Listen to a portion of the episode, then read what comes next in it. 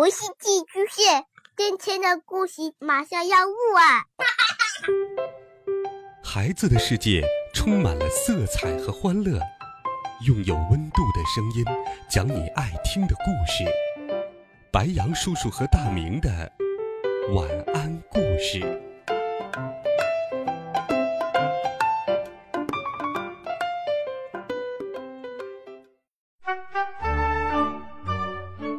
小朋友们、同学们，大家好，欢迎收听白羊叔叔讲故事。今天，白羊叔叔继续给你准备了神奇、好听、有趣的少年科幻故事，一起来听第七集。我打开时间魔表，向未来借了两个星期。我想，我用两个星期日夜苦读。应该够我把语文课文背完了，把数学资料也复习一遍了吧？当我按下确定按钮时，世界毫无悬念的变慢了。我如饥似渴的背起书来，不知道背了多久，我感到头晕眼花。爸爸说：“儿子，你要不要休息一会儿？”我感到肚子咕咕的叫了起来，我吃了一惊。心想：怎么，借用来的时间里，我的肚子也会饿？我和爸爸两个人面面相觑，好半天。爸爸说：“呃，我也饿了。”我说：“现在怎么办？妈妈的时间和我们不同步，没有人给咱们做饭了。”爸爸说：“呃，要不然我们煮泡面吃。泡面我会煮。”于是我跑到厨房里，妈妈正在客厅里看电视。不过，现在的她只是坐在那里，像座蜡像，一动不动。电视上的画面也是凝固不动。我从她面前跑过去，她一点反应都没有。我翻箱倒柜，愣是没有找到吃的。迫于无奈，我只好把储钱罐里可怜的一点零钱倒了出来。数了数，哎，只有十一块三毛钱，这可是我存了半年的钱呐。原来不止这么点儿，但是都捐献给爸爸搞发明了。时间还要再过两个星期才能够恢复正常，也就是说，从现在开始，我平均每天只有不到一块钱可以花，一块钱买两个馒头都够呛。另外，要填饱肚子的可不止我一个，还有爸爸。虽然他吃的少，但是也要吃啊。我手里攥着钱，问爸爸：“这可怎么办？每天吃两个馒头？”爸爸说：“哎，管不了那么多了，先上街买吃的，填饱肚子再说。”有道理。我把爸爸塞进口袋里，打开门。冲下楼梯，在楼梯口，我碰到了吴奶奶和她的宠物猪。吴奶奶抱着宠物猪站在楼梯口一动不动。我顽皮的捏了一下宠物猪的猪鼻子，心想：哈哈，谁让你平时猪仗人势，看见我就冲我嗷嗷叫了。在小区里，我碰到了以收破烂为生的光头李三，他正骑在他那辆宝马上面。那是一辆收破烂用的三轮车，不过屁股上挂了个牌子，歪歪扭扭的写着两个字“宝马”。我在李叔叔光溜溜的脑袋上拍了一下，他毫无反应。爸爸说：“哎，好了，儿子，别恶作剧了，抓紧时间。”我冲到小卖部，跟卖东西的阿姨说：“来两袋泡面。”但是他没有理我。我这才想起来，他和别人一样也被定身了，这可怎么办？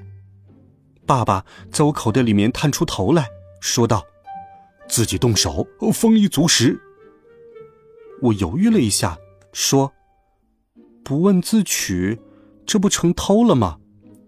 爸爸说：“哎，我们又不是不给钱。”嗯，这倒是，不过小区的小卖部可不像正规的超市。这里的东西都没有明码标价。我从货架上拿了好些东西，放进塑料袋里。想到要填两个星期的肚子，我就越拿越多，饼干、面包什么的塞了满满一袋子。越拿我越有些心虚。我知道，十一块三毛钱是买不了这么多东西的。爸爸说：“哎，先把钱放这吧，回头咱们再来补。”我晕。不过，如果不拿这么多，接下来的两个星期，我和爸爸会饿死的。我把我的全部积蓄放在了柜台上，虽然我知道小卖部的阿姨现在看不见我，但是我还是有些心虚，只能回头管妈妈要了钱再送过来了。放下钱后，我就拎着东西，跟长了飞毛腿似的，飞快的往家跑。爸爸问我：“儿子，呃，怎么了？”终于跑到看不到小卖部的地方了。我停下来，弯腰喘着气，摇摇头说：“啊，没事儿，我们回家吧。”我提着一大袋的食物回到了家里，填饱肚子后，我继续背书。在这借来的两个星期里，我不停的背书、做习题。外面的世界寂静极了，没有人打扰我。我玩命的学习，饿了就吃点干粮，累了就睡觉。醒来就读书，我从来就没有这么用功过，学习效率前所未有的高。爸爸说：“儿子，你平时要是这么用功学习，早就是优等生了吧？”有时我忍不住想玩游戏和看漫画书，幸亏爸爸不断的提醒我，告诉我时间是借来的，不能乱花。虽然爸爸早就被妈妈委任为我们家的教育部长，但是他从来没有像现在这么严格的监督过我的学习。在我的努力和爸爸的监督之下，我背完了一大堆的课文，做完了一大堆的习题。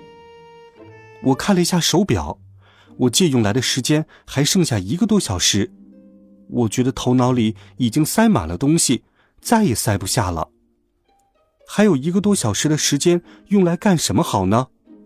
我忍不住拿起了床头的漫画书。爸爸严厉的说：“儿子，放下。”我说：“爸爸，看在我辛苦读了这么多天书的份上，让我看一会儿吧，就看一会儿，我保证，我保证。”爸爸终于心软了，点了点头。我翻开漫画书，津津有味的看了起来。哈哈，还是漫画书有意思。我看着看着就忘了时间，爸爸隔一会儿就会在我的耳边叫我别看了，我受不了他的噪声，把它放在抽屉里关了起来。爸爸大喊道：“儿子，儿子，放我出去，放我出去！”哈哈，在这么静止的世界里，最大的好处就是没有人管我。以后要是干点什么。又不想被人打扰，就借用时间好了。有了时间魔表，人生真是太美妙了。我正看得入迷，忽然我感觉耳朵一阵火辣辣的疼，哎哎哎呦！我转头一看，天哪，是妈妈，她正揪着我的耳朵呢。难道妈妈也有时间魔表，借用了时间？